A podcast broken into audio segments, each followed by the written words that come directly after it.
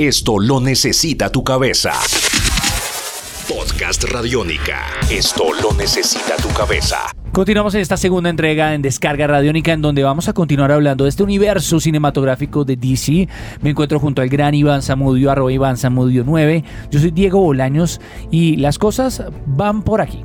Llegamos al 2016, 5 eh, de agosto, con la siguiente película que viene planillada para todo esto, que es eh, Suicide Squad. Esta cinta eh, nos viene presentando a un equipo de villanos por primera vez en el cine. Vamos a ver eso que va a ser algo, algo interesante.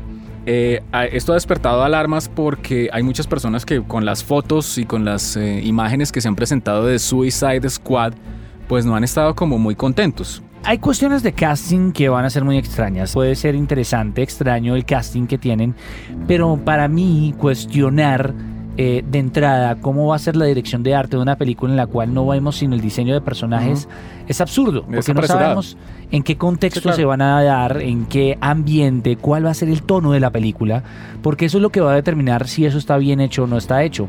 Ahora lo que preocupa es pues cuál va a ser el tono de la película conforme a ese diseño de personajes, que creo que es el punto al cual queremos llegar, ¿no? Sí, hay, muchas preocupaciones alrededor de, todo esto y es, bueno, para los que no sepan quién es el, reparto, pues de, de esta, de esta película, pues va a ser eh, Adam Beach interpretando a Slipknot, Jay Courtney interpretando al Capitán Boomerang, Cara Delevingne interpretando a Encantress, Karen Fukuhara interpretando a Katana, Joel Kinnerman interpretando a Rick Flag, Margot Robbie, la preciosísima Margot Robbie interpretando a Harley Quinn, que ha sido de Wall Street. Exacto, la que y pues ese, ha sido el, personaje que por el cual la gente más ha, saltado del mal genio.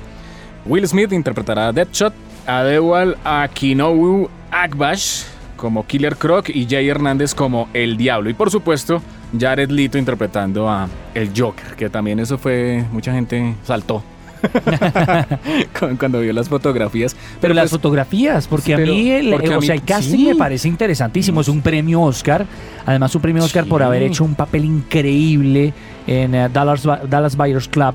Un papel que, que, demostró una capacidad La película del asesino de John Lennon también. También. Eh, no, él, él, es un muy buen actor. Él es un muy buen actor. Ahora bien, que aparece esta foto y, y la gente empieza a, brincar, uno tiene, uno tiene, uno, uno, le encuentra sentido a eso.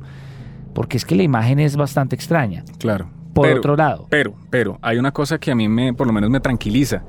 Y es que el director de esta película va a ser David Ayer.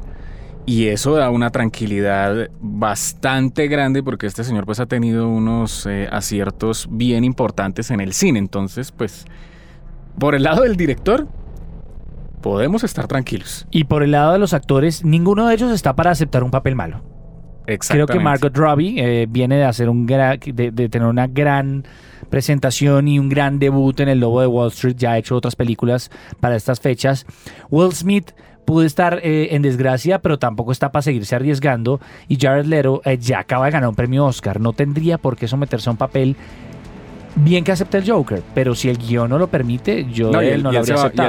Y él, se metió, y él sabe en lo que se está metiendo porque, porque Hedge Ledger dejó la vara muy alta y él va a ser él tiene que equiparar eso. Equiparar o por lo menos cambiarlo. Sí, Cambiarlo por completo, que fue algo que hizo muy bien Heath Ledger para no quedarse con el guasón de Jack Nicholson. 2017, 23 de junio, Wonder Woman. Vamos a ver qué pasa primero con, con, con, con Down of Justice. Eh, hay varias cosas bien interesantes. Hay, rumores de que la directora de esta película va a ser Patty Jenkins, la misma de Monster. Por ese lado, también me parece muy bien, me parece interesante. Pero de nuevo, sigue existiendo esa, ¿cómo decirlo? Esa, esa incertidumbre ante que no sabemos realmente qué irá a pasar con respecto a, al personaje como lo vaya a desarrollar Gal Gadot en, en estas películas con Zack Snyder. Entonces vamos a ver, porque la Mujer Maravilla, dentro de todo su universo y todo su imaginario, pues es un superhéroe bastante complejo y, es muy interesante. Y, ayudaría también mucho a que acá en nuestro país se salga mucho de ese esquema de, Linda Carter, que es una belleza, pero pues es que hay muchas otras historias mucho más complejas y mucho más interesantes. Es un personaje que es mucho más rico de lo que hemos tenido la oportunidad de explorar, por lo menos en el universo mainstream de los superhéroes. Pero en el caso de Gal Gadot, pues vamos, lo que usted dice, hay que ver el tono de la película. Eh, habrá, habrá, habrá que esperar por qué la escogieron a ella. Tendrán algo en mente al respecto. Pero Claro. igual preocupa. A mí me preocupa. Sí, Yo debo a mí- confesar, sí, a mí también. debo confesar que me preocupa. 17 de noviembre del año 2017 vamos a tener la primera parte de, de la Liga de la Justicia. Básicamente esto también tiene que ver mucho con enfrentar a Avengers. Me encanta la cara que usted hace cuando lee y dice no sé qué decir al respecto. Eh, tal vez estamos en una etapa en la cual parece que estuviéramos peleando por un prime time entre dos canales competencia sí.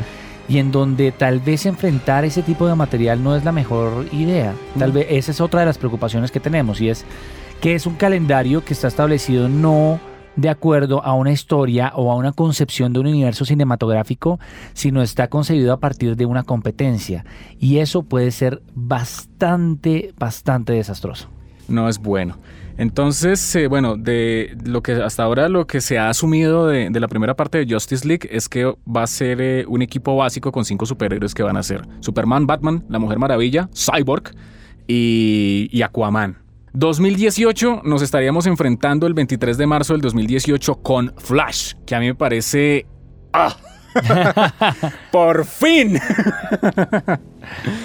Yo debo confesar que a mí me, me- me fascina Flash. Siempre me ha, me ha gustado, me ha parecido un superhéroe de- dentro, dentro de todas sus versiones, bien sea eh, eh, Jay Garrick, bien sea el famosísimo Barry Allen que todos conocemos Sí. por la serie de televisión de los 90, pero en este caso se dice que al parecer no va a ser Barry Allen, para no mezclar tampoco con lo de la serie de televisión, va a ser eh, Wally West. Ah, ok. Va a ser Sí, Wally porque West. esa era la pregunta que iba a tener de, de acuerdo al casting de, que iban a tener para esta, para esta película. Puede ser bien. A mí, me, a mí me, la verdad me alegra mucho que vaya a haber una película de Flash porque es Flash. Sí, sí, así Que hagan lo que hagan, pero hagan la película. Sí, hagan, hagan, hagan Flash, que a mí me tiene eh, dichoso. Eso sí me tiene muy contento y, y me parece muy bien que hagan película de Flash. 27 de julio del 2018 vamos a tener a Aquaman. Por fin también, después de tanto tiempo, pues vamos a tener película de Además que Aquaman. Merece justicia. También es, él merece justicia. Es un héroe. Es el que más se merece justicia. Claro, es un hombre muy golpeado por la modernidad de los cómics. Es un hombre. Un hombre. Es un príncipe. eh, muy golpeado por, por concepciones equivocadas, erróneas y cortas de lo que significa su papel dentro del universo DC. Por eso, además, tener en cuenta el cambio de imagen que ha tenido en los últimos años en los cómics, eh, en, las animaciones y en los videojuegos, llevan a demostrar por qué fue uno de los superhéroes más exitosos de las sagas de los 70s y 80s en las animaciones. Porque Aquaman tenía mucho potencial, solo que se le dejó un poco de lado. Para eso es eh, donde yo digo muy bien por eh, el casting que le han dado. Sí, por Es- Jason Momoa. Momoa es el hombre adecuado, el hombre indicua- indicado. Tal vez tiene un problema que está muy relacionado con otras imágenes o con mu- muchos otros imaginarios, pero tal vez es ese hombre que pues no, no había otro para interpretarlo. Sí, no, él es, él es Aquaman. Yo creo que él. Y sobre todo que no va a ser un Aquaman tan rubio, tan. Exacto, él puede, él puede ser el, el- el- Bueno, que tiene que ser rubio, ¿no? Por el, por el Sí. asunto del origen. Pero él puede ser Robert Downey Jr., eh, de, que, que- que lograron darle ese papel a, a Sí, Tony puede Stark. ser- él puede él ser puede ser. el que haga eso mismo con Aquaman. Con Aquaman. Y algo que me parece maravilloso es que eh, una de las, digamos, como, la, como lo han planteado también, es que este Aquaman va a ser eh, muy enfocado a ese, a ese giro que hubo en la época de los años 90, donde él le amputan un brazo, donde él se vuelve, mejor dicho, un, un- un héroe y un, eh, un líder con mucha valentía. Con mucha. y con mucha. con mucha, mucha potencia. por Y no, forjado a partir de la adversidad, Sí. porque se vuelve eh, una víctima de la tragedia, como lo ha sido en los cómics, y, y le da un carácter mucho más fuerte. Es un papel mucho más profundo de lo que la gente piensa. Hay gente que dice que esta película va a ser dirigida por James Wan, el de Rápido y Furioso 7, el que ha dirigido Saw. Vamos Bien. a ver qué pasa. Pues ahí vamos. sí, no puedo decir más. Vamos a ver qué pasa. Bueno, pero aún hay mucho por hablar. Hay una gran cantidad de temas por discutir porque realmente el calendario de, de- todos estos superhéroes es, es bastante amplio, como lo dijimos. Vamos hasta el 2020. Pero esto lo continuaremos hablando en otra entrega de En Descarga Radiónica. Aún hay muchas películas por las cuales charlar y discutir. Arroba Iván Samudio 9, arroba Diego Maoe. Esto es Podcast Radiónica. Podcast Radiónica.